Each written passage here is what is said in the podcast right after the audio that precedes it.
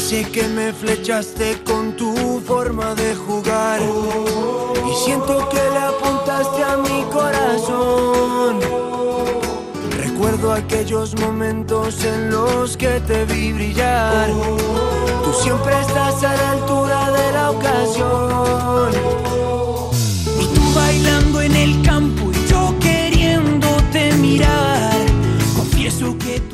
Hola, ¿qué tal familia, amigos? Buenas noches, bienvenidos a Camino al Cielo, el programa especializado en la Liga Smartbank, la liga más emocionante del mundo, como siempre, en las madrugadas de Radio Marca, en las noches de Twitch de Fondo Segunda, en eh, todas las plataformas de podcast habidas y por haber, y por supuesto también en Radio Sporting, en esa alianza eterna que tenemos con nuestro querido Loren Castro, que como cada semana se va a pasar por aquí para hacer su sección. Están José Miguel Capel a la producción e Iván Borja en la edición y la realización de este espacio, y todo el equipo técnico de Radio Marca encargándose de que esto suene cada madrugada de los lunes a las dos y media. Acaba de finalizar la jornada número 15 en segunda división con el Lugo Cartagena, partido muy divertido que ha terminado con el resultado de 1-1. Se adelantó el Cartagena de penalti por medio de Alfredo Ortuño, que recibió una entrada de Neider eh, Lozano, eh, lo convirtió el de Yecla, y el empate pues lo firmó para el Lugo el de siempre, Chris Ramos. Se quedó el Lugo con un jugador menos en el minuto 76 por expulsión de Alberto Rodríguez por un entradón sobre Jairo Izquierdo. Va con la rodilla a la altura de la tibia y menos mal que no le pilla apoyado, con la pierna apoyada, porque si no se la parte. ¿eh? Eso sí, la jugada fue revisada por el VAR porque Fuentes Molinas en primera instancia no lo, no apreció así. eh, y al final pues terminó con el defensa expulsado y con el jugador del Cartagena pidiendo el cambio y marchándose sin apoyar el pie.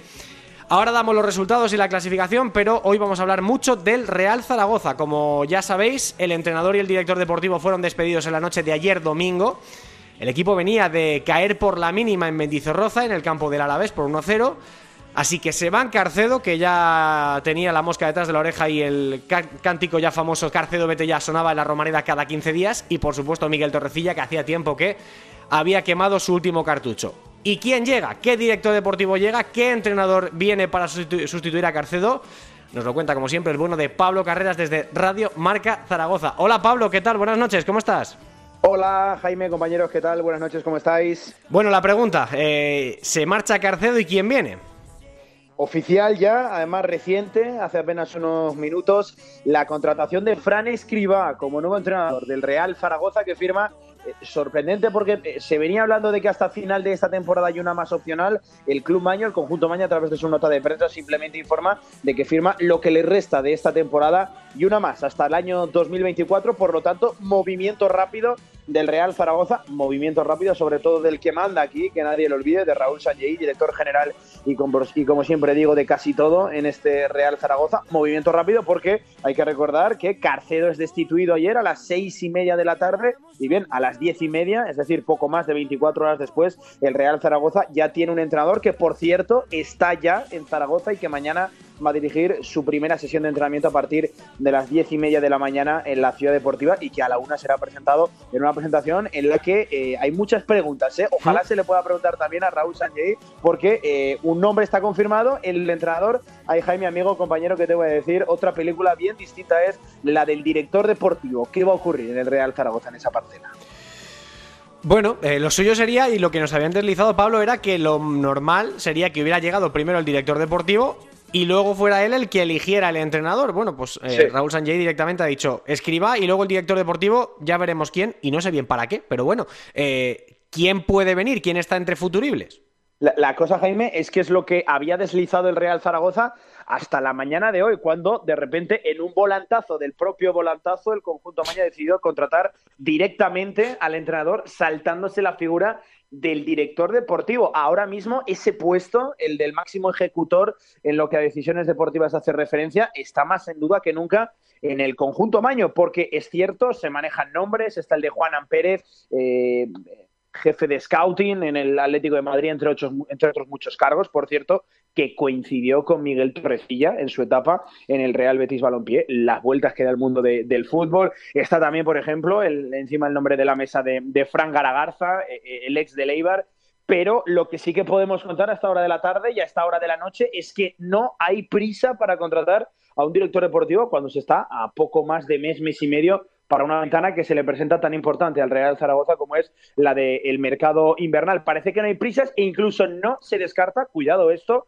que haya una reestructuración del organigrama del Real Zaragoza y se elimine como tal la etiqueta de director deportivo y pasemos a un director de fútbol y a partir de ahí un secretario técnico, un director de fútbol que todo apuntaría que sería el propio Raúl Sanjay y que firmaría un hombre que llevara todo tipo de decisiones y que ejecutara sobre todo eh, los mandatos, las órdenes que le diera desde arriba eh, Raúl Sanjay. Insisto, esas son opciones que están en el aire, sí que está confirmado lo del entrenador, parece que se puede dilatar un poco más en el tiempo lo del director deportivo, es un caso bastante curioso, ¿no? Jaime, tú lo decías, lo lógico, lo que invita a pensar eh, el mundo del fútbol es que en primer lugar firmes un director deportivo y que sea él el que traiga al entrenador, por suerte o por desgracia, más por lo último que por lo primero, hace mucho tiempo que lo lógico perdió pues eh, protagonismo en el Real Zaragoza y así están las cosas ahora mismo con entrenador pero sin director deportivo. 15 jornadas ha durado la confianza de Sanjay en Carcedo y otras 15 jornadas en Torrecilla que había renovado en verano por una temporada más. la verdad es que al que le ha salido bien la jugada es al bueno de, Torrecilla. ¿eh? A ese sí que le ha salido estupendamente la jugada, habiendo renovado en verano, tres meses después, a la calle con el finiquito. En fin, eh, cualquier cosilla nos cuentas, Pablo. Gracias por pasarte por Camino al Cielo. Nada, tener activadas las alertas que eh, están pasando muchas cosas y hay mucha tensión en la cúpula alta, en la cúpula deportiva del Real Zaragoza. Un abrazo, compañeros, me quedo escuchando. Y esto no es noticia. Un abrazo, Pablo, gracias, chao.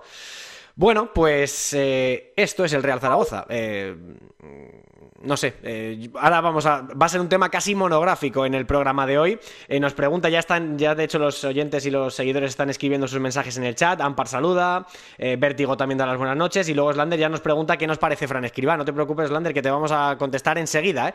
porque antes quiero repasar la jornada 15, los resultados, los 11 resultados de esta jornada. Ya queda muy poquito para que acabe la primera vuelta. A la vez 1 Real Zaragoza 0, Burgos 0 Tenerife 1, los niños ya no sonríen, o por lo menos en Burgos. Andorra 0 Racing 1, Huesca 1 Villarreal B 0, Leganés 2 Ponferradina 1, Ibiza 1 Mirandés 1, Real Oviedo 1 Granada 0, Málaga 1 Real Sporting 1, Las Palmas 1 Eibar 1, Albacete 2 Levante 3 y como decíamos antes ha cerrado la jornada número 15 el eh, Lugo 1 Cartagena 1. Eh, la tabla clasificatoria, ahora mismo, otro cambio de líder mediante, está Así, tras 15 jornadas, Deportivo a la vez líder con, eh, con 15 puntos, iba a decir, no, con 30 puntos. Después de 15 partidos tiene 30 puntos. Segundo es la Unión Deportiva Las Palmas con 27, empatada con el Burgos.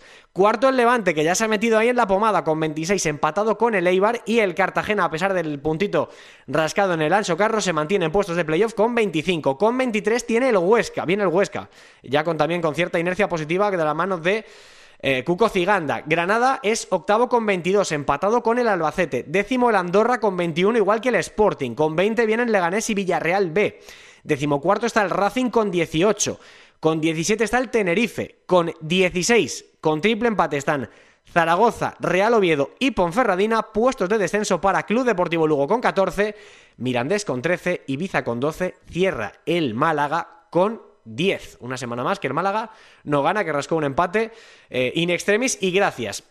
Eh, tres noticias antes de dar eh, paso a nuestros invitados de la Taberna de Plata.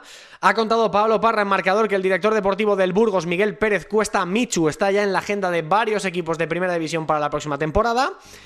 Que Yuri, tras el partido de Butarque, se ha convertido en el jugador con más partidos de la historia de la Ponferradina, 453, de ahí es nada y que ya hay horarios de la Liga Smartbank hasta la última jornada de la primera vuelta. El último partido de 2022 va a ser el 19 de diciembre a las 9 de la noche en Butarque entre el Leganés y el Real Zaragoza. La liga volverá el fin de semana del 7 de enero.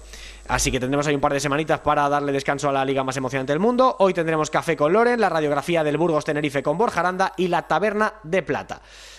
Venga, vamos a dar paso ya a los invitados de esta noche que creo que tienen mucho que opinar y mucho que contar sobre la situación deportiva del Real Zaragoza. Hoy además eh, se salta el horario habitual de se va a tomar una, una, caña en la taberna antes de entrar a trabajar en su clínica. Es Borja Aranda. Hola Borja, ¿qué tal? Buenas noches, ¿cómo estás?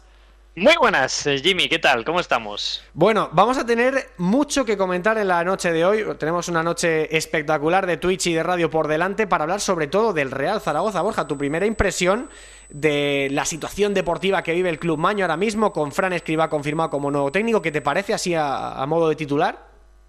Como técnico, desde luego, es un técnico con experiencia y que puede traer algo de estabilidad a un proyecto que, precisamente es lo que ha necesitado en los últimos tiempos, ¿no? Por el peso histórico del Real Zaragoza, por la presión social de un equipo que debería de estar por historia en primera división y bueno, creo que en ese sentido Fran es un hombre de equipos muy solventes, muy trabajados, que valora mucho el balón parado y donde saca mucho rendimiento. Y creo que puede ser interesante en una categoría como la Liga Smart Bank el perfil de, equipos que él suele hacer. ¿no? Tengo ganas de verle en, en la propia competición, en la propia liga y, creo que es una buena opción para el Real Zaragoza, aunque hay que ver qué más conlleva, por lo que hemos comentado, cambio de dirección deportiva, tema plantilla, entonces hay muchas cosas que comentar. Efectivamente, ahora os pregunto por todo lo demás. Hola Mario Jiménez, ¿qué tal? Muy buenas.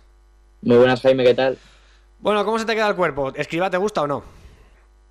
A ver, me deja dudas, porque al final es lo que, lo que ha dicho Borja, hay que verla en segunda. Es verdad que lleva muchos años en primera, en diferentes equipos, Elche, Celta, Villarreal, Em, pero al final en segunda es una o sea, segunda división es una competición muy diferente y, hay que verlo. Es verdad que su, su experiencia en, en, la categoría de plata fue un ascenso con el Elche, pero claro, eso queda ya muy lejos y, y obviamente pues las cosas cambian, los años son los años cambian y, los entrenadores pues obviamente eh, eh, se, va, a tener que adaptar.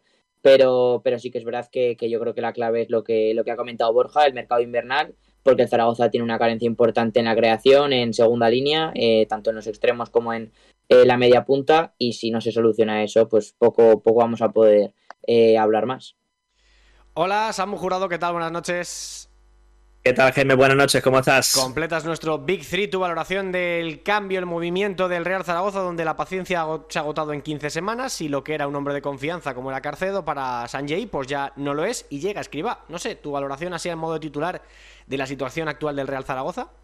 Pues dejando aparte lo caótico que ha sido un poco la decisión, todo lo que gira en torno a la figura del director deportivo, poniendo primeramente al entrenador, pues bueno, yo creo que a Fran Escribá se le abre ahora un mundo completamente nuevo en, segunda. La experiencia la tiene en primera. Tiene un equipo que tiene la presión, como ha dicho Borja, de tener que estar eh, a priori en una categoría superior, en este caso en, en primera. Y bueno, la paciencia se acabó por presión, porque no convencía a ciertos sectores luego del equipo. Yo creo que el viernes en el partido contra el Alavés en Mendizorroza, el equipo, sobre todo a raíz de la expulsión del equipo local, el Zaragoza realmente pelea, llega, hay veces que con poca precisión pero yo creo que son ya varios partidos luchando, peleando, pero que los resultados no llegan. El equipo está bastante más abajo de lo que se le espera.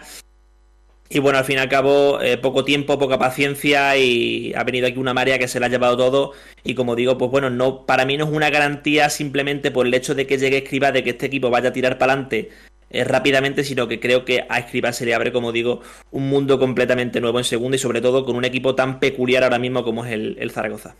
Bueno, yo me voy a reservar mi opinión para luego, para cuando hablamos la, las tabernas, la puerta de la taberna ya de verdad. Esto a modo de, enseñar el DNI en la puerta al de guardias, guardia de seguridad me parece estupendo, así como para ir entrando un poquito en dinámica, pero luego le, le damos un poquito más forma este debate que creo que tiene mucho eh, y muchas aristas, ¿eh? porque no solamente es el entrenador, es la plantilla, es la composición de la parcela deportiva, es la ansiedad, es la afición que aprieta mucho y esa camiseta pesa un montón, en fin, el mercado de invierno que va a ser fundamental para este equipo, muchas cosas, muchas cosas de las que vamos a hablar en un ratito.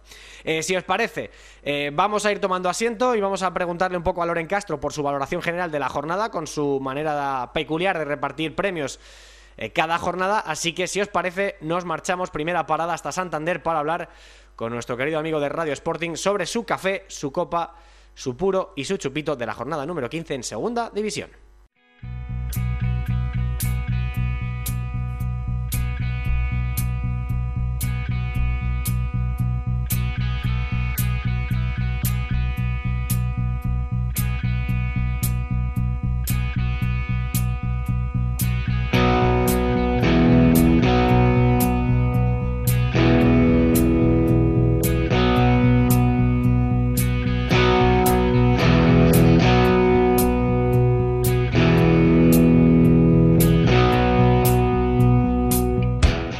Después de cada gran menú llega una gran sobremesa y en esta casa el que mejor la reparte además de forma completa y no se deja ni un solo palo sin tocar de una sobremesa después de un buen menú es nuestro amigo y compañero Loren Castro de Radio Sporting. Hola Loren, ¿qué tal? Buenas noches. Hola, ¿qué tal, Jaime? Muy buenas noches. Muy buenas noches a todos. Oye, eh, punto primero, eh, efectivamente no hay nadie que reparta mejores sobremesas que tú. Y punto número dos, madre mía, qué iluminación. O sea, parece ahora mismo que, que vas a subir a los altares o algo. O sea, estás ahora mismo en un momento angelical, ¿eh? Celestial. Y bueno, hay gente que me dice que soy un iluminado, ¿no? Pues será por, por algo así. Bueno, a ver, ilumina- ilumínanos con tu menú completísimo, con tu sobremesa, porque hay cuatro palos, como siempre, que tenemos que tocar. El primero en forma de elogio para quien se haya tomado un café. Déjame adivinarlo. ¿Puede ser para el que ha puesto por fin un partido del Sporting en fin de semana y no el lunes o en viernes? Hablando iluminados. No, no, no, no, no te creas, no te creas, ¿eh? Yo ya hace mucho tiempo, Jimmy, que, que no suelo, no suelo eh, comentar el tema de los horarios, ¿no? Eh, Es cierto que, que eh, lo, digo siempre de, cara o de parte de- del aficionado, ¿no? Que se siente a veces maltratado por estos horarios que, que, a veces no coinciden con las situaciones laborales. Pero luego, por otro lado, claro, también tengo que pensar como profesional. A mí no me viene nada mal tener fines de semana libres, no me viene absolutamente nada mal, pero Dicho esto, eh, es cierto que en concreto el Sporting, pues bueno, le, le está empezando a tocar ya los partidos entre, entre semana, pero bueno, que la alegría va a durar bien poquito, ¿eh? porque dentro de, nada tenemos un nuevo partido de, de viernes, así que estas cosas van por barrios. En algunos partidos eh, estarás eh, con un horario conforme a tus necesidades o a tus eh, horarios libres eh, de, de- de laborales o en otros casos pues te coincidirá mal. Yo creo que no llueve a gusto de todos. sí. Efectivamente. Vale, entonces si no es para el designador de horarios, ¿para quién es el café de la semana? Pues fíjate, es para, es para el Levante, para el Levante, para el cuerpo técnico del Levante, para los que tomaron las decisiones en su día. Y si un día le dimos también un premio en, eh, en Camino al Cielo a un director deportivo, como es el caso de Felipe Millambres, por haber cogido el equipo y haber conseguido dos victorias, lo que resaltamos esta semana es la extraordinaria racha del Levante, ¿no? Todos echábamos de menos para animar un poquito la parte alta de la tabla que el Levante recuperara su estatus natural, ¿no? Después de descender de la primera división y parece que nos está encontrando con una extraordinaria racha, racha que iniciaba Felipe Miñambres y que le da, en este caso, seguimiento, ¿no? La, la, la- en este caso, la, llegada de Javi Calleja al banquillo levantino. No, no, pleno de puntos desde que perdiera contra el Racing en el Ciutat, mm, todo 3 de 3. O sea, todos los partidos los ha sumado de 3 en 3. Así que eh, hay cambios que son necesarios y hay cambios que van para bien. Y en este caso, desde que Felipe Miñambres decidió tomar la decisión de destituir a Nafti, un entrenador del que ya hemos hablado mucho, eh, y que igual no casaban mucho los estilos, pues le ha empezado a ir muy bien con Javi Calleja además jugando de forma un poquito más alegre. Y la, la prueba más evidente es el 2-3 de ayer en el Carlos Belmonte, donde no es fácil hacerle tres goles al Albacete. Eh, la racha del Levante se lleva el café, evidentemente. Eh, ¿Quién brinda esta semana?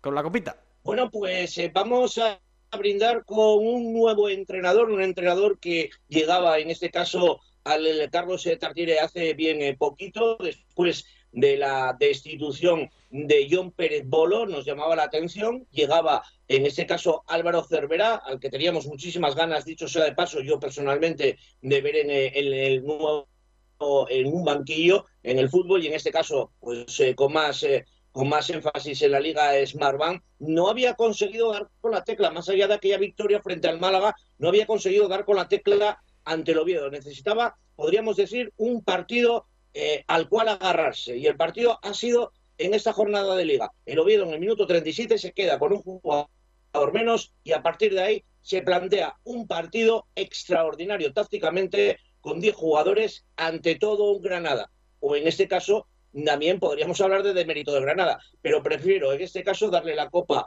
a Álvaro Cervera y a su extraordinario planteamiento en la segunda parte en el Carlos Tartiere en esa victoria del Oviedo frente a Granada. Desde luego, partido de, de- de libro de estilo eh, calcado, ¿no? Para un Álvaro Cervera que se ha visto muchas veces en esas situaciones y casi siempre suele salir victorioso. Gran partido de Brad, por cierto, eh, portero titular eh, por primera vez en la temporada en la, en la meta del Real Oviedo. Y luego hay que destacar también el gran partido de Lucas Aijado, que para mí es, como siempre digo, el Nacho de segunda división. El eterno cumplidor, da igual que lo pongas en la izquierda, que lo pongas en la derecha, que siempre va a dar un rendimiento bastante bueno.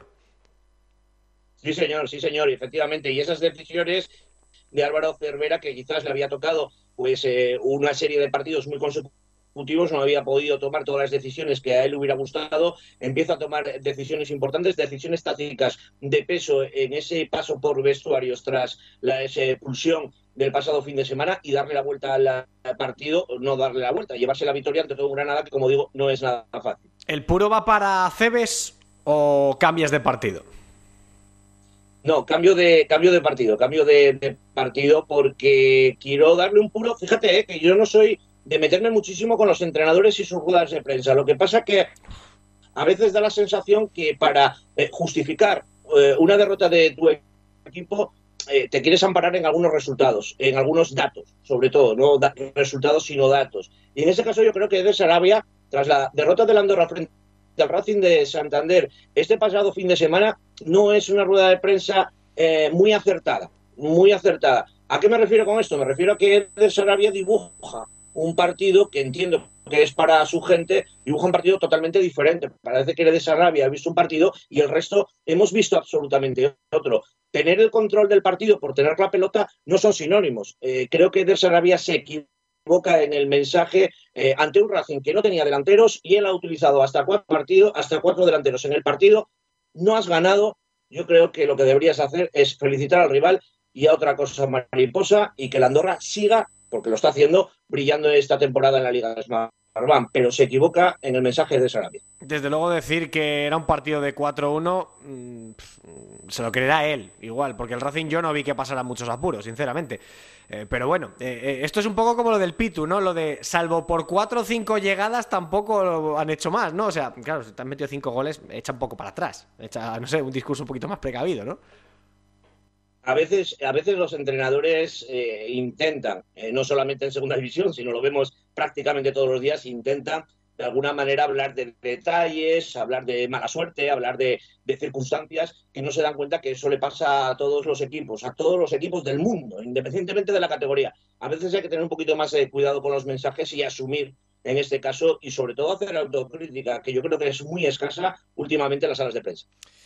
Bueno, el puro va para el Principado eh, de Andorra, en este caso, porque tenemos dos. Eh, tenemos el de Asturias también. Eh, para cerrar, ¿quién celebra en formato mini, en formato micro, con un chupito?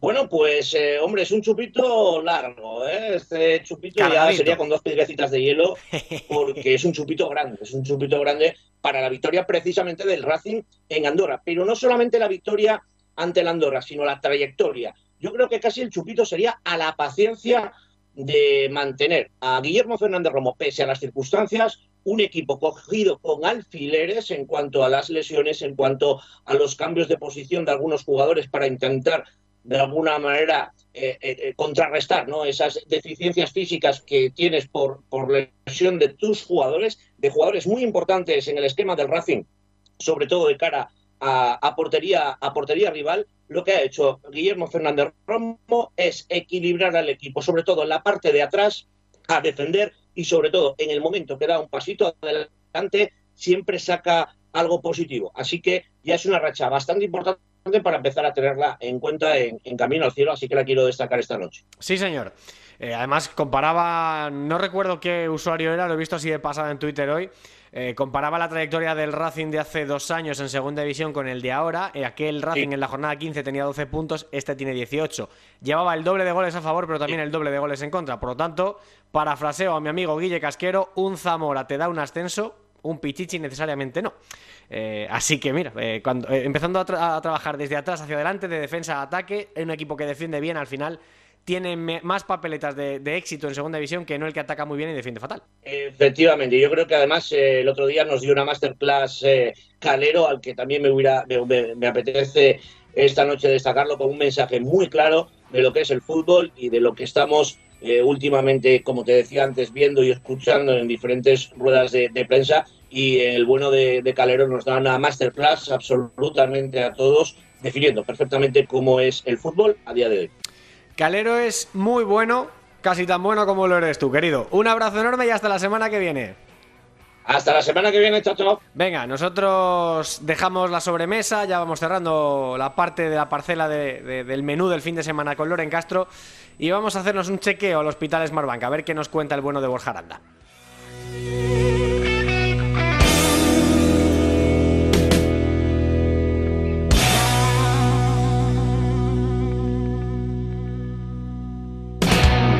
Hola, soy Michel Zabaco, jugador del Burgos Club de Fútbol y desde Burgos mando un saludo a todos los oyentes de Camino al Cielo. Un abrazo fuerte.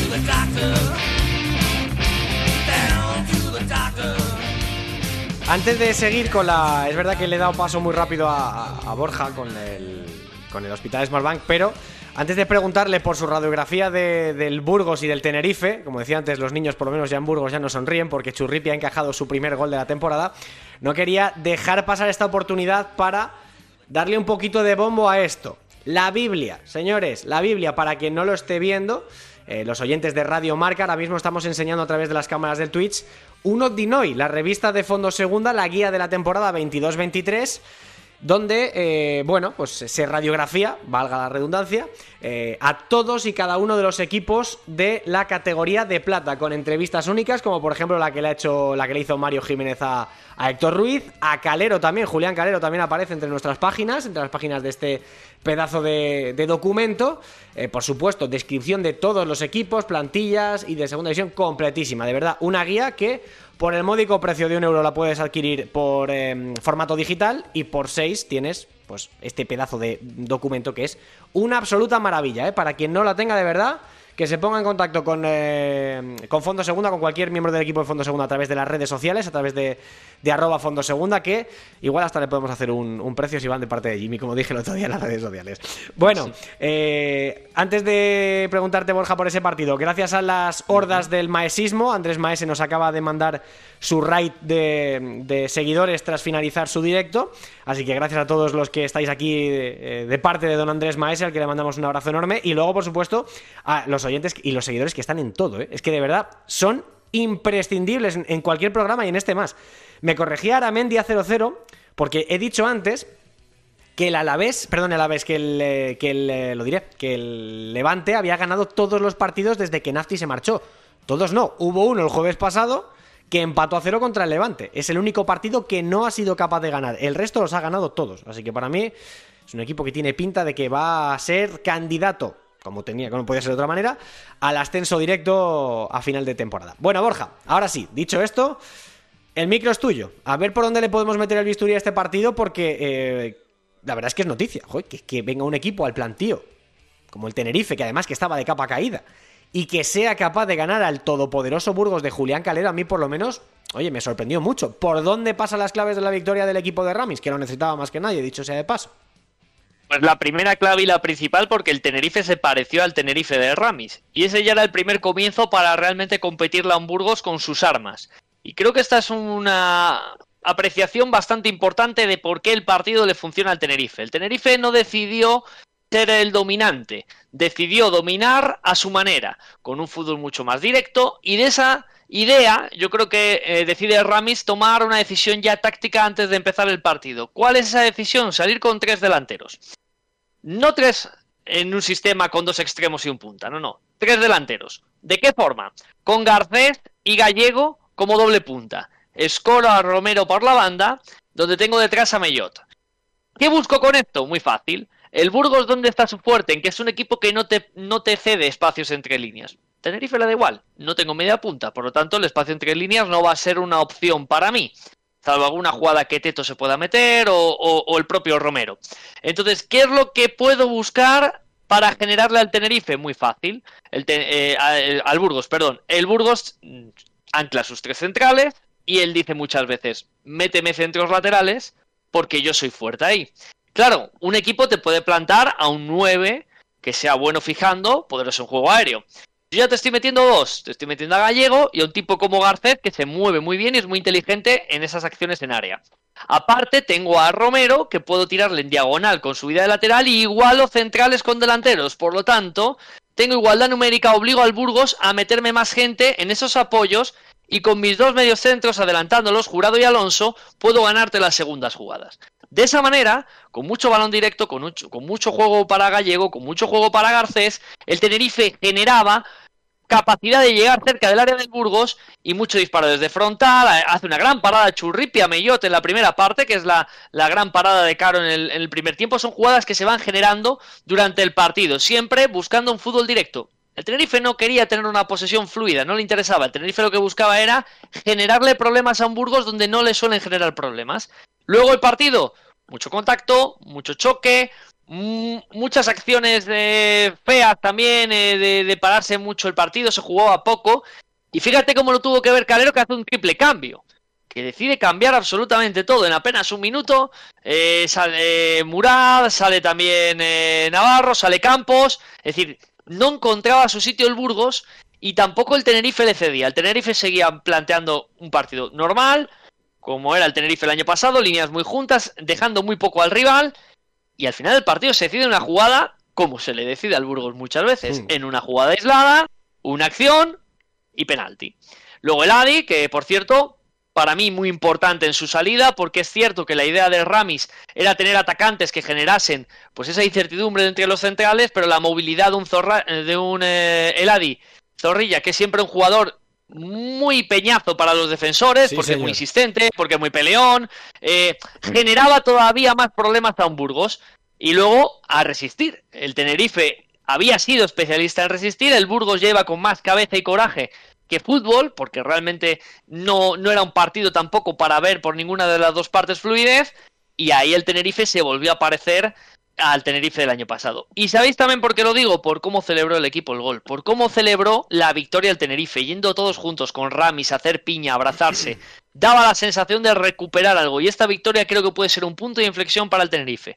Pero para mí muy interesante lo que buscó Ramis. Dijo, tú tienes tu fuerza aquí, pues yo no te voy a dar lo que tú quieres, que es que yo sea el poseedor de balón y que tú me pilles en transiciones por pérdidas en fluidez de balón y me ganes una contra, ¿no? Voy a jugar fútbol directo, fútbol de contacto, paro jugada cuando quieras hacer contra y a partir de ahí el Tenerife de Ramis para mí fue justo vencedor, estuvo mal el Burgos, no fue un Sí. buen partido del Burgos y luego bueno, pues encajó gol Churripi. Tuvo Bueno. que ser de penalti, pero se acabó el récord que discutíamos el otro día con Pablo López si era récord, si no era récord, habló Abel Resino y Abel Resino dijo que no, que para él no era récord. Para mí, y yo lo vuelvo a decir hoy aquí, para mí sí es récord. Es decir, es verdad que te expulsan, pero faltas un partido. Un partido y un tramo de otro. Pero estás jugando tantos minutos dejando la portería a cero que yo creo que eso tiene un mérito.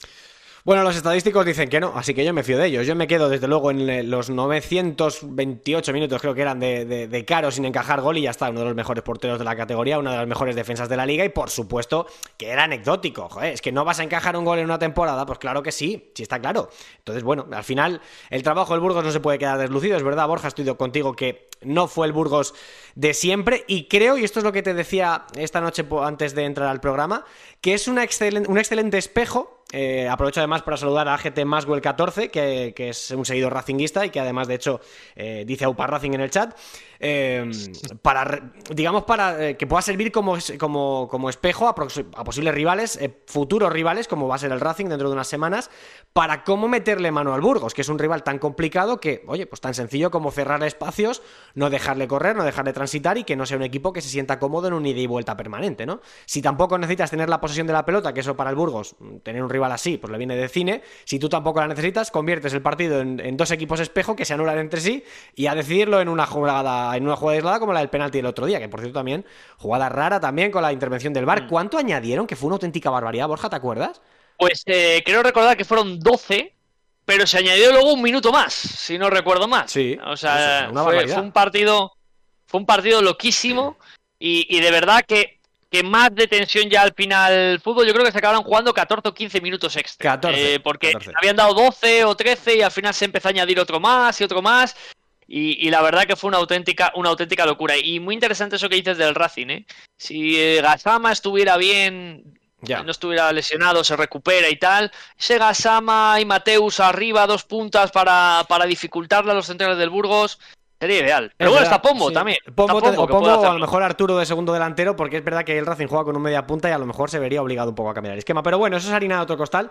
Por cierto, te hago un bonus track antes de mandarte a la taberna de plata con Mario y con Samu, que por ahí siguen. Eh, dice Álvaro Pacheco que si el Málaga se salva o no.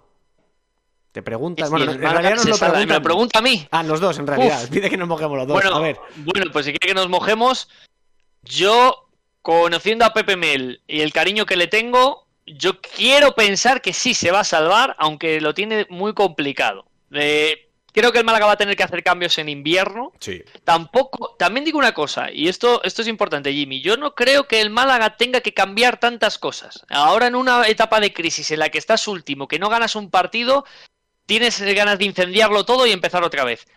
Esos cambios de 7, 8 tíos en invierno no suelen funcionar. No. Creo que el Málaga debe ser inteligente, fichar las tres piezas que necesita sí o sí, un lateral derecho y dos tíos de banda. Para mí eso es lo principal. Y a partir de ahí, crecer. Crecer, crecer con mucha cabeza y con un Pepe Mel que, por cierto, ya ha estado en alguna medio parecida y lo ha acabado salvando. Sí, señor. Entonces yo, por mi parte, quiero creer que sí, pero lo va a tener muy complicado. Yo voy a ser más taxativo que tú. Yo digo que sí. Y efectivamente, cuidado con eso. No, los fichajes de invierno no siempre salen bien. Pero le voy a decir un nombre a, a Álvaro que seguro que, que se viene arriba rápido. Tete Morente. Ese señor. El retorno. No, no, no, no, porque. No, el retorno sería el de Yanis Rahmani. Digo que Tete Morente llegó en una situación. en- Era un futbolista que nadie creía en él, que parecía un acabao, que si no sé qué, no sé cuántos tal, venía del Lugo. Y que hizo una segunda vuelta espectacular. Espectacular. Y fue de los mejores del Málaga. Así que al final, oye, si aciertan con un fichaje de ese estilo, Yanis Rahmani es el que más suena. Yo iría por los dos, ¿eh? Perfectamente. Bueno, claro, pero. ¿Por qué no? A ver si el que está querer- en. A ver si te, te quiere querer dejar primera para, para irse a- al marrón de segunda. Claro. Rahmani tampoco está siendo un jugador muy estable desde que salió del Málaga, entonces puede ser una opción. Bueno, a ver qué pasa. Eh, Borja, no te retires, que vamos ya con la Taberna de Plata, porque siguen ya. La verdad es que en Málaga están los pobres que, que- se tiran de los pelos, ¿eh? Eh, Digo que empieza ya la Taberna de Plata, venga, que están eh, Mario y, y Samu esperando. Hola, soy Chris Ramos, jugador del Club Deportivo Lugo y te invito a escuchar cada semana Camino al Cielo de Fondo Segunda.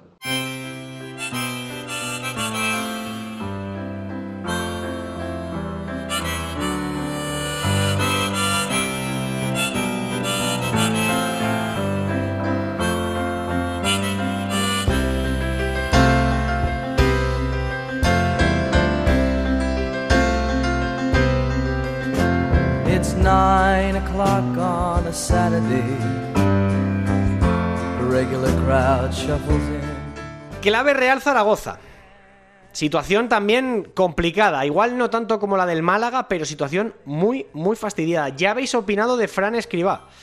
Eh, me vais a permitir, si queréis, para ya meter la cuchara y que ya vosotros eh, debatáis entre vosotros, que os dé mi opinión. Creo que Carcedo no era el problema.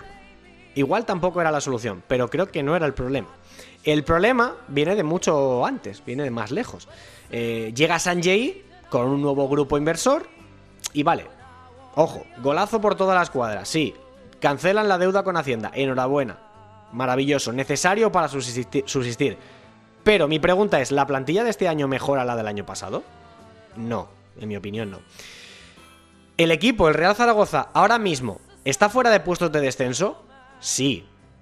Por lo tanto, para mí, a día de hoy está cumpliendo el objetivo. Yo creo que es un equipo que, eh, además, esto creo que lo decías tú, Mario, por Twitter también, eh, tiene, o, no sé si fue o por WhatsApp, eh, está para el top 10 como mucho, para quedar décimo, no está para más.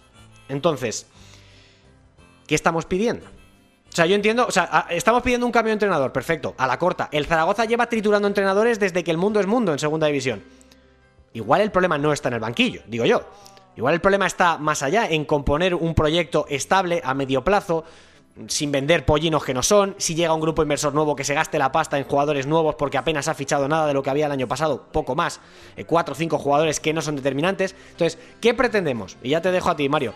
¿Qué pretendemos con esto? ¿El Real Zaragoza qué pretende con esto? Si no, si no tiene plantilla, para, eh, decía un seguidor, eh, eh, pensador zaragocista en Twitter, me decía, si, llega, si queda por encima del top 10, me invitas a comer. Si no, te invito yo. Y digo, vale, acepto. Eh, Me decía, la premisa tiene que ser que llegue un entrenador contrastado. Bueno, Escribá ha llegado, ascendió con el Elche. Vale, ¿ahora qué? ¿Qué más da quedar noveno que un décimo? Si da igual, si el objetivo del Zaragoza es 50 puntos cuanto antes y a lo que sea al final. Pero el Zaragoza no puede pensar en otra cosa que no sea la permanencia con poco sufrimiento. Es un poco como el Valencia en primera el año pasado. El que se hiciera perolas mentales con que iba a entrar en Europa entre los seis primeros, era una perola mental. ¿El Zaragoza qué va a hacer? ¿A qué, aspira con esto? Igual en dos, tres años sí, a día de hoy, salvo que haya un milagro en el mercado de invierno, eh, yo creo que es inviable que el Zaragoza quede sexto. Yo creo que no es inviable, me parece obviamente muy difícil, pero creo que no es inviable porque ya sabemos cómo es la categoría, pero al final es lo que dices, eh, el Zaragoza ni mucho menos tiene equipo para, estar entre los seis primeros. Creo que con lo que había demostrado Carcedo en Ibiza, eh, si hubiera caído de pie como, em, como pensábamos muchos que podía caer, yo de hecho pensaba que, podía caer así, y, y, si por ejemplo jugadores como Manu Molina, que era clave en el Ibiza, en su Ibiza, eh, otros como Mollejo o por ejemplo eh, pues eh, si, hubiera, si hubiera funcionado de primeras, que no digo que no vaya a funcionar porque queda muchísima temporada y realmente tampoco ha tenido demasiadas oportunidades, creo que el Zaragoza podía estar por lo menos en mitad de tabla y, con el mercado de invierno y, demás, pues bueno, con un poco de suerte llegar a pelear el playoff. La verdad es que ha salido todo al revés. Carcedo no, no, ha, no ha estado eh, no ha demostrado lo que, lo que sí que hizo en Ibiza y la verdad que ha tenido muchos problemas. Yo aún así, em, si no es una situación crítica, que ni mucho menos me lo parece, aunque esté muy cerca del descenso, estamos en la jornada 15 y no creo que el Zaragoza esté siendo uno de los 4, 5 o 6 peores equipos de la categoría, ni mucho menos. Em, por lo tanto, si no es una situación crítica, eh, yo habría intentado aguantar, porque creo que es un entrenador que a medio plazo te puede funcionar y creo que firmando los dos años más un año más uno eh, más opcional eh, creo, que, creo que podría ser un entrenador interesante para el año que viene. Aún así, eh, puedo entender obviamente la, destitución porque está cerca del descenso.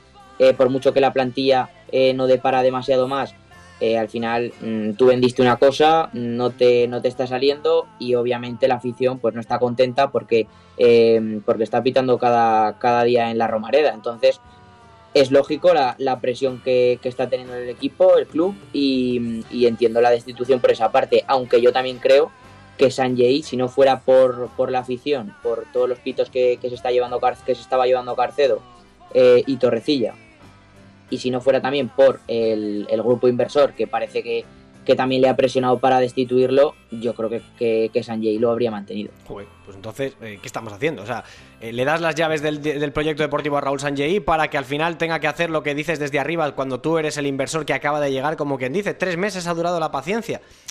Mira, hablando de la paciencia, está Xavi Rodríguez, nuestro Xavi, nuestro narrador de la Liga de Fútbol Profesional. Eh, qué bueno es, por cierto, y no porque esté delante. Me parece un pedazo de narrador. Acojonante, acojonante. ¿Qué suerte tenemos? ¿Qué suerte tenemos en Liga Smartbank? Los muy buenos narradores que tenemos para la Liga Smartbank. ¿eh? Sí, señor. Bueno, decía, decía que, está reviviendo una conversación que tuvimos hace una semana respecto a las prisas y los objetivos reales del Zaragoza, que si nos acordamos. Claro, es que esto, esto es. Eh, esto es. Eh, el, eso es. O sea, esto es cíclico en el Real Zaragoza. En fin, Samu Borja, para que dejéis también vuestra opinión. Yo quiero dejar una, una reflexión y mira, como teníamos a un malaguista también por aquí en el chat y, seguramente tengamos a lo mejor alguno del Valencia, otro club que has mencionado. Has mencionado clubes muy interesantes para la, reflexión que quiero hacer, que es muy simple.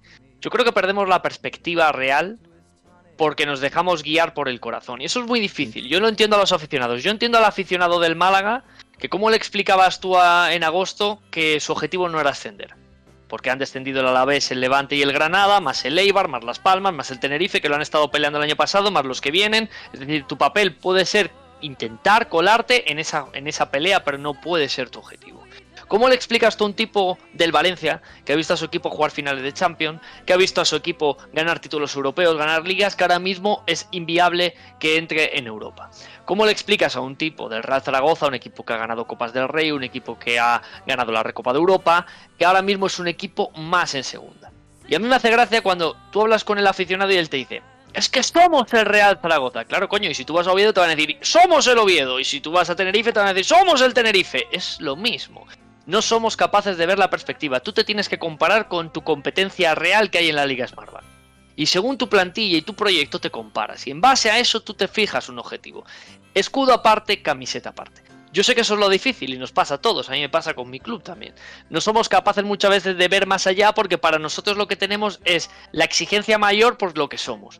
pero esta es la realidad y es lo que está matando proyectos como el de Zaragoza, por lo que el Tenerife ha estado muchos años incluso en Primera Federación o la antigua más bien llamada Segunda B, o como está el Oviedo, o como están muchos, el Sporting. Es decir, al final la historia y la camiseta no gana competiciones, la ganan los proyectos. Y muy interesante lo que ha dicho Jimmy. Tú vienes con mucho bombo y platillo, anunciándote muy grande, que vienes aquí a cambiar el mundo y resulta que cuando miras luego la proyección de plantilla que has hecho no es mucho más allá de lo del año pasado. Entonces a lo mejor eso es como cuando vas a soltar el cohete y antes de salir al final no salta y se te queda ahí clavado en el suelo. Pero Borja, esto es, como lo de Scassi diciendo, somos candidatos al top 6. Vale, que yo lo puedo entender, lo puedo entender, pero ¿para qué te añades una presión adicional que no necesitas? Esa pelea la he tenido yo en Málaga, Jimmy. Esa pelea la he tenido yo en Málaga. Cuando, cuando esa frase la dices casi, y algún jugador más, creo que Gallar y algún jugador más, yo fui el primero en que entré a un debate y dije, se han equivocado y me comió todo el mundo. No, porque el ayuntamiento ha puesto dinero, porque... Pero vamos a ver, es que tú ahora mismo la presión se la tienes que dar a los tres que han descendido. Esos tres son los que tienen la presión, que son los que tienen más plantilla y más pasta.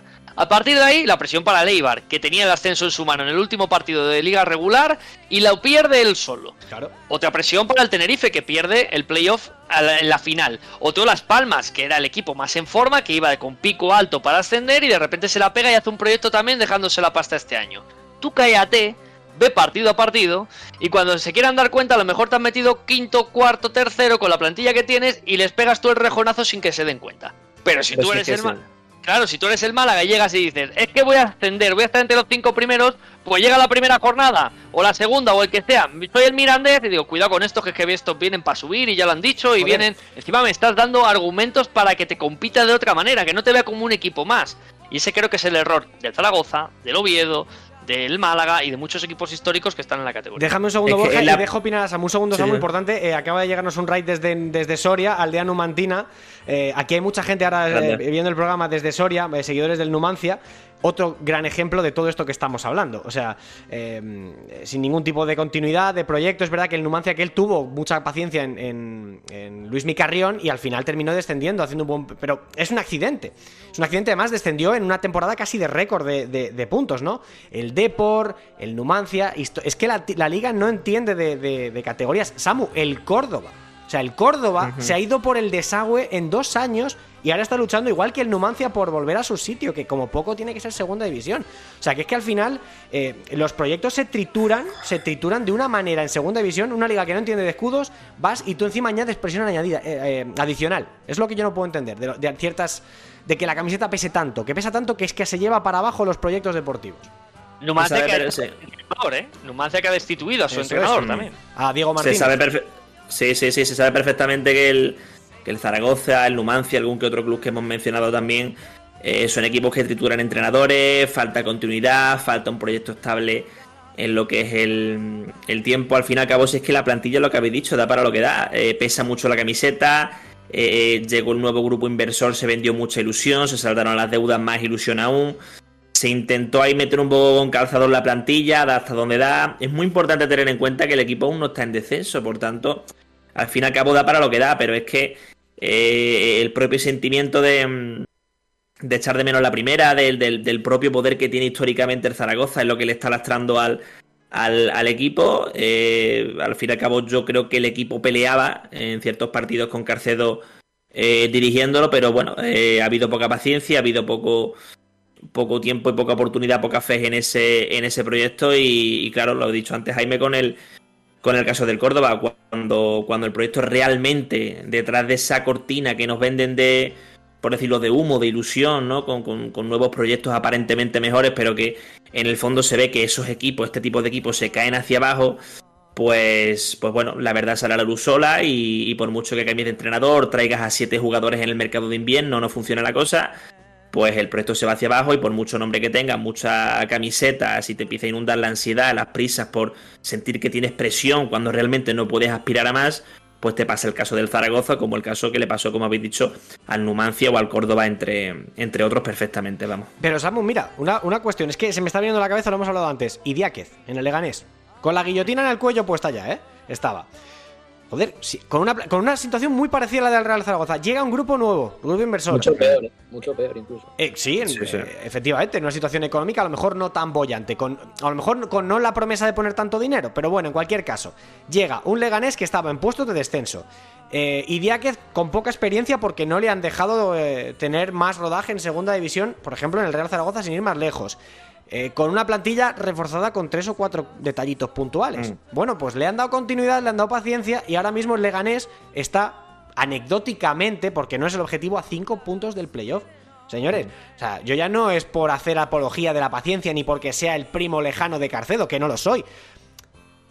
Vamos a dejar un poquito Pero de continuidad. Hay, hay una realidad también. Yo sé que no eres el primo lejano de Carcedo. Yo soy de Carcedo también. Lo comentábamos, eh, me acuerdo Jimmy y yo en verano, que nos pareció un gran fichaje de- del Zaragoza, el que le dieran las riendas a Carcedo. Pero quizás idea que sí ha tenido algo que a Carcedo le ha costado más, que es cambiar el guion. Entonces, que hay un momento en el que dice el plan no me funciona y voy a darle una solución al equipo y le voy a dar una vuelta. Y creo que Carcedo cuando lo ha querido intentar o no ha tenido tanta fe en hacerlo o no tenía las piezas que él necesitaba para buscar lo que para él era una solución. Y creo que eso al final también condena al entrenador, ¿no? Y ya que, bueno, pues hay que darle ese mérito, ¿no? Que cuando peor estaba, primero lo que tú dices, que el club ha tenido la paciencia de no ponerse nervioso y decir, oye, sigue adelante, sigue intentando.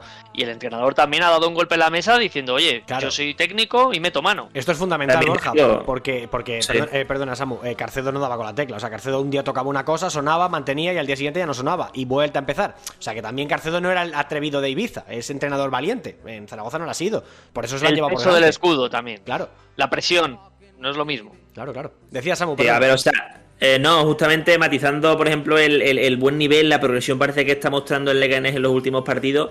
En los últimos cuatro partidos del Leganés, los rivales son rivales de los que están abajo. Quiero verlo con rivales un poquito más hacia arriba. La semana que la, la próxima jornada es contra el, el Granada eh, en esa próxima jornada, como digo.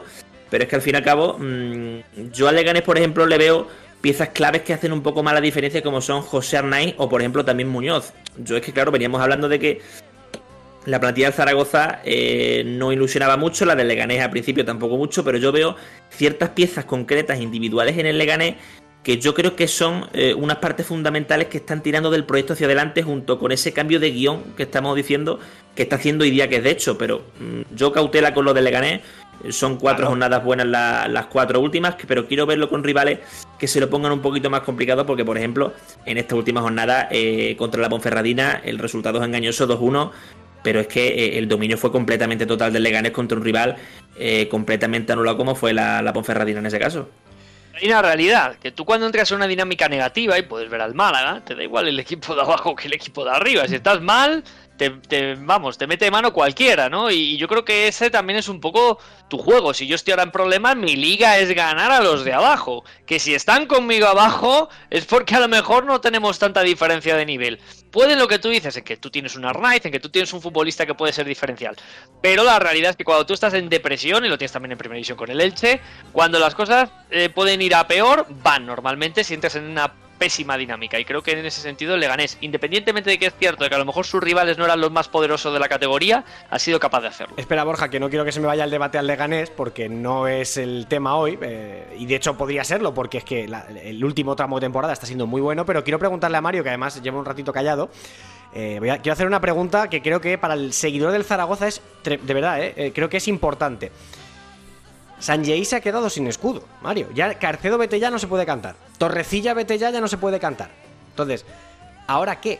Llega a Escribá y no le van a cantar Escribá vete ya, van a apuntar a Sanjei. O sea, ahora la afición de la Romareda, ¿qué piensa? ¿Qué va a hacer? O sea, mm, porque tampoco es que haya sido fácil jugar en ese estadio con la presión ambiental que había. ¿Ahora qué? Sanjei se ha quedado sin protección.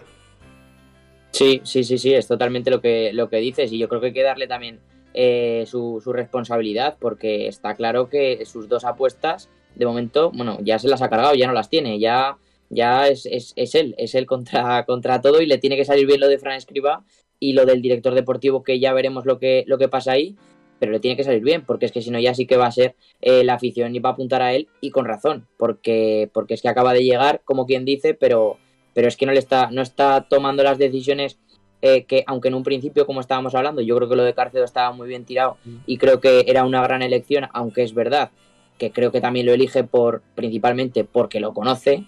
eh, por, porque ha trabajado con él más que por eh, lo que había hecho en Ibiza, que yo creo que tendría que ser la principal clave, em, pues eh, más, allá de, más allá de eso es, es totalmente, totalmente así. Yo creo que, que la afición, si las semanas siguen pasando y el Zaragoza sigue sin, sin ganar con regularidad y empezar a, asomar cabeza y empezar a tirar para, para adelante en la clasificación, creo que la afición va a empezar a señalarle a él también, sin duda.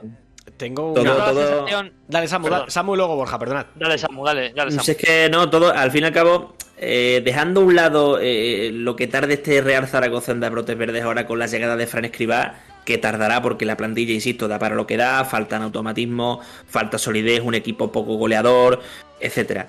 Eh, ahora todo el ruido de a ver qué pasa con el director deportivo, el riesgo de que la figura, la figura del director deportivo se deshaga y demos lugar a, a lo que es un director de fútbol. Todo eso es ruido y yo considero que ahora mismo el Zaragoza eh, es un equipo frágil en ese sentido, le viene influyendo todo. Eh, y eso se va, se va a trasladar en más tiempo para reconstruir el equipo, para que salgan los brotes verdes. Por tanto, mm, esta reconstrucción que se ha hecho, empezando primeramente por el entrenador antes que por el director deportivo, de esta manera tan caótica, esto que ha preguntado antes Jaime, de que a quién se le va ahora a, a pitar cuando las cosas no vayan bien, todo esto es ruido para el Zaragoza y yo creo que eso va a hacer que los brotes verdes tarden más de lo que creo que van a tardar, que no va a ser poco, creo. Una de las cosas que yo quería comentar es que al final de Zaragoza y Mario eh, lo, lo- lo ve mucho más de cerca. Siempre daba la sensación de que su proyecto era me tapo la cabeza pero me destapo los pies. Y si me tapo los pies me destapo la cabeza. Es decir, llego en verano y a lo mejor me refuerzo muy bien atrás, pero luego de centro del campo para adelante llega gente que, que no es destacable. Al revés, de repente un año me, me refuerzo muy bien de tres cuartos para arriba, pero tengo carencias en el centro del campo o atrás. Es decir, nunca hace un verano redondo de incorporaciones de decir, lo que viene mejora lo que tengo. Siempre es alguna pieza que se le queda coja, en algunas líneas. Sin duda, yo estoy totalmente de acuerdo. Al final, este, año que, que parecía que, bueno, que eh, de Simeone no se habló tanto en verano porque al final venía tercera ref, pero sí que se habló de, de, Pape, de Mactar Papegay, el delantero, eh, pues al final eh, te ha salido mejor Simeone, pero claro, eh, es verdad que por ahí, por esa parte, has mejorado eh, quizá un poco la, la zona de, de arriba respecto al año pasado, pero a la vez has perdido a tu lateral izquierdo titular. Entonces, es lo que, es lo que estás comentando. Y luego, aparte, eh, fichas a Molina, a Manu Molina, que yo creo que era un, un, un muy buen fichaje para segunda división, además con, con Carcedo, que lo conocía, que había hecho una muy buena temporada en Ibiza el año pasado, y su rendimiento es totalmente diferente. Entonces, eh, totalmente diferente para mal, claro. Entonces, eh, al final yo creo que, es, es esa la clave, porque es verdad que, atrás sigue siendo un equipo fiable, aunque encaja goles y tampoco es que sea eh, tampoco es que sea quizá el, rendimiento que estaba con, con, Juan Ignacio Martínez la temporada pasada, aunque creo que aún así está, está siendo un equipo, eh, está siendo un gran equipo en defensa, pero tiene errores individuales también que le condenan. Francés no está al nivel eh, de la temporada pasada, tampoco creo que lo esté Jair. Y eso también es importante, porque si tus dos centrales, que probablemente para mí sin duda fueron las dos piezas clave del año pasado, no están a ese nivel y arriba pues no le marcas ni al arco iris, pues se junta un poco todo y al final eh, ya se está viendo el resultado. Mira, eh, sobre, cojo lo que acaba de decir Mario de francés y de Jair, por ejemplo, por poner un, nombre. Y lo voy a dejar, un, voy a hacer como en la cocina, lo voy a reservar y lo vuelvo a sacar ahora. Si yo pregunto a cualquiera de los tres, venga, por, empiezo por ti, Mario. ¿Quién es el principal responsable? Ya sé que esto es como, como todo, tiene sus padres y madres. Eh, para ti, ¿quién es el principal responsable de la situación del Zaragoza? Para mí, para mí Sanjay. Vale, ¿para ti, Borja? La dirección deportiva. Vale. O en sea, este caso, Torrecilla. Torrecilla, vale, vale. Eh, ¿Para ti, Samu? Yo creo que llega con, con Sanjay, con toda la ilusión que, que, se puso sobre la mesa en ese sentido. Aquí quería yo llegar. Que estoy de acuerdo con vosotros, ¿eh? No, no vayáis a pensar lo contrario, ¿eh? Y lejos, vamos, yo me libre de echar mierda a los jugadores con perdón de, del equipo. Que además, ya te digo, yo casi siempre me pongo del lado de los jugadores, será porque todavía me debo sentir futbolista, por alguna razón que, que desconozco. Pero vamos, en cualquier caso. ¿Es casualidad que en el Real Zaragoza el que llega o el que está despuntando de repente de un año para otro su, o en un mes para otro su rendimiento caiga de una forma estrepitosa? Quiero decir, ha, ha puesto dos ejemplos Mario que para mí son trascendentales que son Jair y Francés. Francés el año pasado, si aprietas un poco la clavija, el Sevilla se lo lleva pagando una pasta. No, sí, sí, no, no, lo querían varios equipos de primera, francés, eh. ¿Quién se va a llevar a Francés ahora? Con la situación, o sea, es verdad que ha tenido lesiones y tal, lo que queráis. Francés ahora mismo no está eh, al nivel del año pasado. Mollejo no está al nivel del del Tenerife. Jair, que ahora mismo yo no sé si está también un poco pensando en su renovación o, o yo qué sé qué. Jair no es el Jair del año pasado, que era el- uno de los mejores centrales de la categoría. Y así me puedo tirar hasta mañana dando ejemplos. Señores, también habrá que pensar que hay un factor externo o interno o el que sea que hace que el jugador que entra en la ciudad deportiva del Real Zaragoza o en el vestuario de la Romareda de repente pase de ser un jugadorazo a ser un jugador normal y corriente. O Jim, Claro. ¿no? O también Jim tuvo que ver en potenciar a esos futbolistas por su, su manera de ver el fútbol. Yo es que creo que, que- que una de las cosas también claves, eh, que sí, a nivel individual pueden bajar los jugadores, pero tú cuando un equipo no funciona, es donde más se te ven las carencias. Ahí es donde más se expone el futbolista. Cuando el bloque no puede ayudar a tapar el jugador que está ahora mismo en un momento un poquito peor, porque todos son picos. Pero sí es cierto, Jimmy, que quizás eso que comentas es la propia presión. Esa- Eso que comentábamos al O sea, principio, el la propia que presión. pesa. Es, funda- Eso es es, fundamental. Eso es, la presión externa de lo que significa estar en ese club y que las cosas no vayan bien. No todo el mundo lo sabe llevar. Vale, Samu, ¿y Que- esto cómo que- se arregla? Y que los propios jugadores seguramente también muy brevemente confiarían en que la nueva plantilla también diera los resultados para poder dar un paso adelante porque era lo que se vendía desde arriba, desde la parte alta del, del club y, y con el paso de la jornada el propio equipo, los propios jugadores que son a los que les pesa la camiseta ven que con la nueva plantilla no se está llegando a donde se esperaba, pues ellos también se vienen abajo por el hecho de ver que las cosas no están saliendo. Eh, mira, Pero es es- que- eh, dale Mario, perdona, sí, sí, dile. Di- que, que realmente, claro, yo eso lo puedo entender en, en cuanto al entrenador, lo puedo entender en Carcedo porque es- acaba de llegar, bueno, es nuevo, eh, lo puedo entender en Manu Molina, eh, en Mollejo la verdad que no me, no me cuadra, que sea por eso, pero, pero en, en, en Jair, por lo que dice Borja, por ejemplo, que al final con, con Jim estaba mucho más resguardado y creo que le potenciaba su, su estilo, pero con francés no lo entiendo. Y, y hay con otros jugadores que igual, que, que es que me cuesta entenderlo, porque es que francés lo demostró, bueno, lo viene demostrando toda la vida y además es que, eh, o sea, es muy joven, pero lo demuestra en categorías inferiores y en el fútbol profesional, antes de Jim, lo demostró en un año que era complicadísimo, uno de los más complicados de la historia del Zaragoza, sino el que más, que estaba desahuciado cuando llega, cuando se eh, de, cesa el Zaragoza, a, bueno, o más que cesa, baja al filial Iván Martínez y ficha a, Jim, ahí francés y estuvo, tuvo una, una irrupción eh, imparable y, y era un momento crítico, pero crítico de verdad. Y la temporada pasada también eh, fue, fue complicada, sobre todo la primera vuelta, y francés hizo un temporadón. Entonces, yo lo de francés me extraña mucho, pero, pero el resto de, de ejemplos sí que lo entiendo. Y lo de Manu Molina, por ejemplo, lo entiendo, pero claro, es que tú ves eh, la temporada del año pasado y está, y es que no hay color, y, y es que así es lo que estáis comentando. Que, Ejemplo, que el muchísimos Tenerife. ejemplos. Mario, ¿El qué? el Tenerife. Solo, eh, Mollejo el año pasado, Mellot, por ejemplo, este año. Mm. Hablamos del Tenerife, Jimmy. ¿Es el mismo, es el mismo rendimiento de esos futbolistas o no? No. ¿Por qué? Porque el entorno no funciona. Donde tú funcionabas era en un engranaje donde las piezas, cada uno sabía su función y ejecutando su función eran jugadores que se potenciaban, parecían mucho más de lo que eran.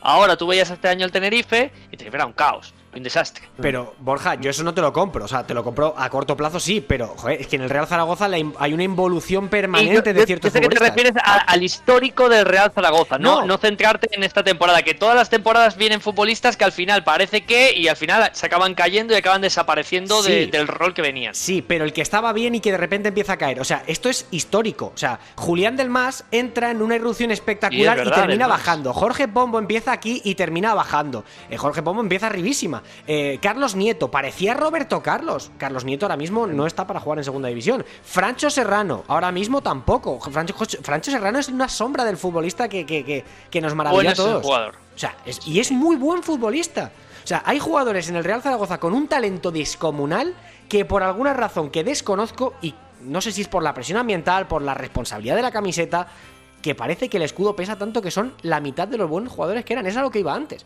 O sea, que es que ya es una cuestión de jugadores que hace dos, tres años eran buenísimos, ahora parecen jugadores normalitos. Involución, ¿no? Una involución del propio futbolista, pero Eso. Pero esa, esa realidad yo, de verdad, si le quiero dar una única explicación, porque ya vamos a un histórico, no, no solo centrándonos en el, en el proceso de esta temporada, yo quiero pensar que es también una cuestión de, de eso, de la presión social, de la afición, del club, de marcarse objetivos que a lo mejor realmente son lejanos a lo que es la realidad ahora mismo. Y de no haber sido sincero, Borja, de no haber sido sincero desde arriba con lo que para lo que de verdad daba la plantilla y el proyecto. ¿Sincero o realista, Samu? Realista, ¿no? Quizás. Sí, bueno, realista mejor dicho, sí, pero al fin y al cabo se enfocó de una manera que, que no correspondía y al fin y al cabo, pues, la, la Pero verdad. Jimmy, yo soy Francho Serrano, por ejemplo, un jugador que como yo lo vamos, yo cuando lo vi yo se lo dije a Jimmy un día allí, allí viendo un partido y dije, este chico es buenísimo, me, me encanta. Entonces, ahora ese chico no aparece. ¿Eso es culpa de que Sanjay haga una rueda de prensa y diga, vamos a traer aquí a cinco tíos para subir? Yo creo Pero que es que, eso, a- además- a- con perdón a Francho, al revés, le puede hasta perjudicar, porque si le traes competencia, a lo mejor el chico deja hasta de jugar. Entonces, sí que es cierto que hay un factor ahí que se nos está escapando. Mario, Sí, para que cerrar. jugadores, por ejemplo, el caso de Francho, que ya su temporada, la temporada pasada ya, ya fue mala. Pues pero hay una, invo- una involución evidente. La involución. Es que Cristian Álvarez hay momentos el año pasado que parecía la mitad de Cristian Álvarez. Este año ha vuelto. Sobre todo al principio, sobre Claro, todo al principio. hay tramos donde Cristian Álvarez eh, pegó unos cantes que no le pegaban nada. eh, Sí, que, no sí, le, sí. o sea, que no le habíamos visto nunca. Y, y- y bueno, pues ahora es verdad que sí que ha vuelto. Lo decía antes aquí eh, un seguidor. Decía que los mejores Mollejo y, y Cristian. Hombre, para mí Cristian y a lo mejor Simeone en algún momento. Mm, Pero vamos, eh, Grau. poco más. Eh, Jaume Grau en algunos momentos, ¿no? Pero, pero, pero poco más, ¿no? En fin, eh, la verdad es que esto da para hacer un monográfico del Real Zaragoza durante horas. Y fíjate que, que se nos va el tiempo y, y os tengo que preguntar por el 11, el MVP y demás.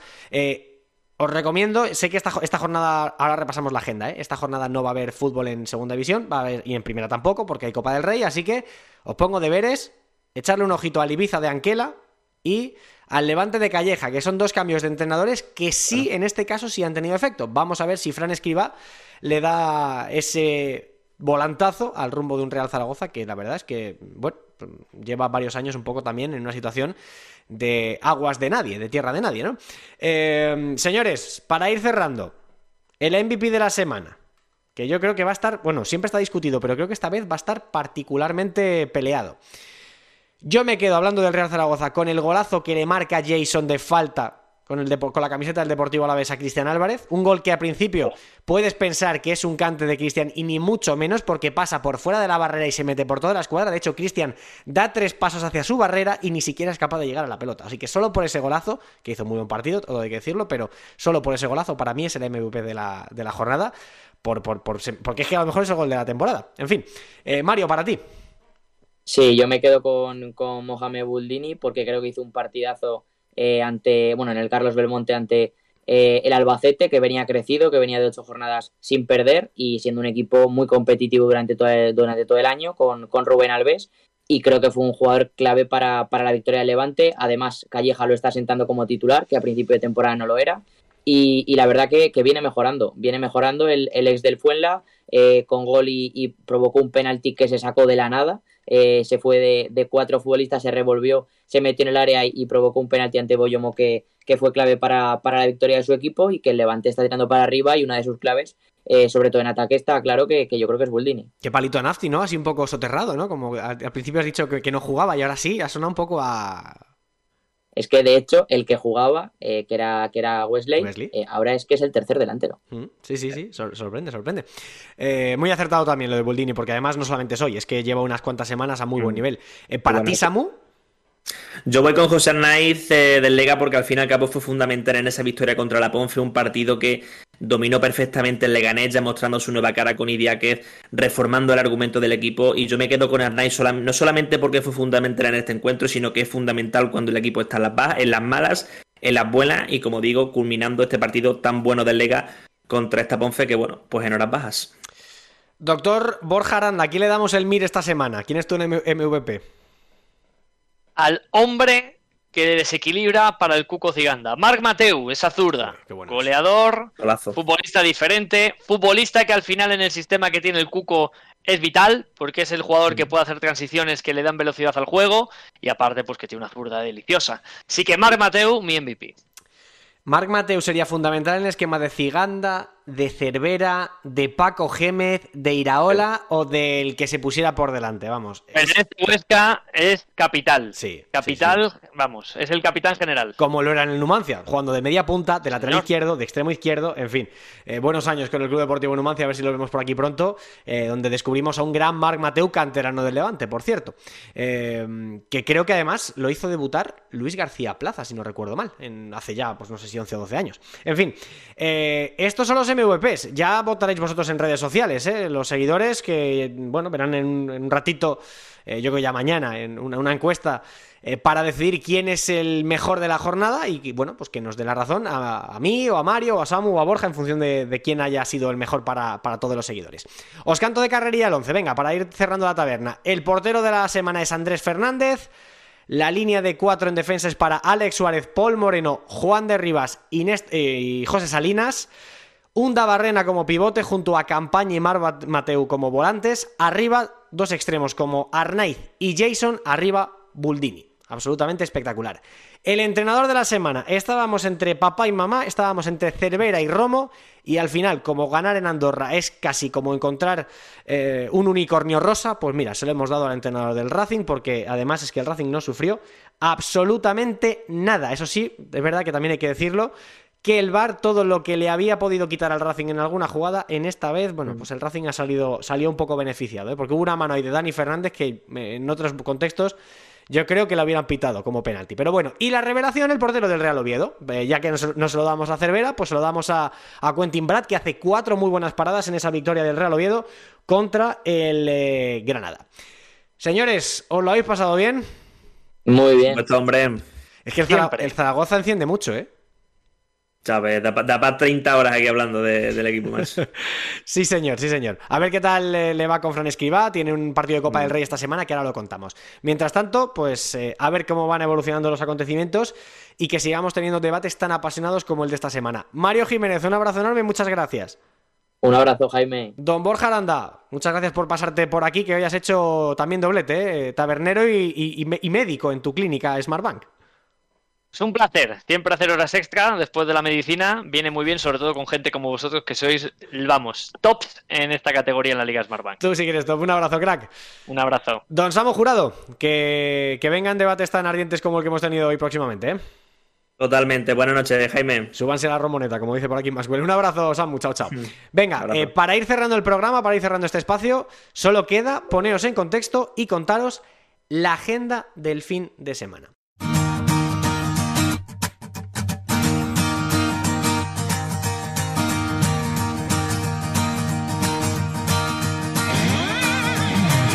My clock ringing, woke up, telephone screaming, boss man singing his same old song.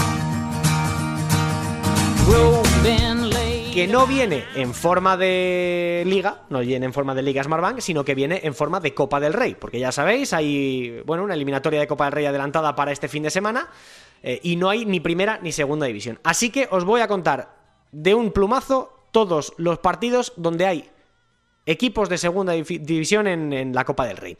Empezando por el próximo sábado, 12 de noviembre, el primer partido que va a tener a un protagonista de la Liga de Plata va a ser el Manacor Andorra a las 4, a las 5 Olot Levante, a las 6 Guadalajara Ponferradina, Beasaín Sporting de Gijón, Huetor Tájar Albacete, Guernica Leganés, Arenas de Guecho, Lugo. Estos son los de las 6. Para las 8, Cristo Atlético, Ibiza. Para el domingo a las 12, otro puñado de partidos. Peña Deportiva Santa Eulalia, Málaga, Diocesano Real Zaragoza, Gimnástica de Torrelavega Real Oviedo, Recreativo de Huelva Burgos, vaya partido histórico, Lealtad Tenerife, Alfaro Cartagena, Bimenor Mirandés, Juventud Torremolinos Huesca. Y el equipo de mi pueblo, de mi ciudad, Las Rozas contra la contra el Eibar, contra la Sociedad Deportiva Eibar. Eso a las 12. A las 4 y media del domingo, Teruel Las Palmas. A las 5, Yeclano Granada. Y a las 6, Lleida a la vez. El resto son partidos con equipos de primera o con equipos de primera ref, donde no hay, donde no hay protagonismo de la Liga de Plata. Todos estos partidos, ya lo sabéis, los podéis vivir, disfrutar con los compañeros de la radio del deporte, con Pablo López, con Pablo Parra, con Pablo Juan Arena y todo el equipo que hace marcador en eh, Radio Marca cada fin de semana viviendo horas y horas y horas de deporte de forma intensa. Así que, eh, para no perderos nada, os recomendamos que estéis atentos al programa de líder de, las radios deportivas eh, del fin de semana y el lunes que viene a las 11 volvemos aquí en Camino al Cielo y por supuesto a las dos y media de la madrugada en el eh, Radio Marca, en el podcast de, de Camino al Cielo para contar todo lo que haya ocurrido en esta apasionante Copa del Rey a un partido. Es decir, quien pierde paga y el que pierde se queda eliminado. Gracias a todos por estar al otro lado, gracias por interactuar, gracias por mandar tantos mensajes en el chat, gracias por los rights y Lo dicho, nos emplazamos a la semana que viene. Gracias a todos por estar al otro lado. Buena semana, chao, chao.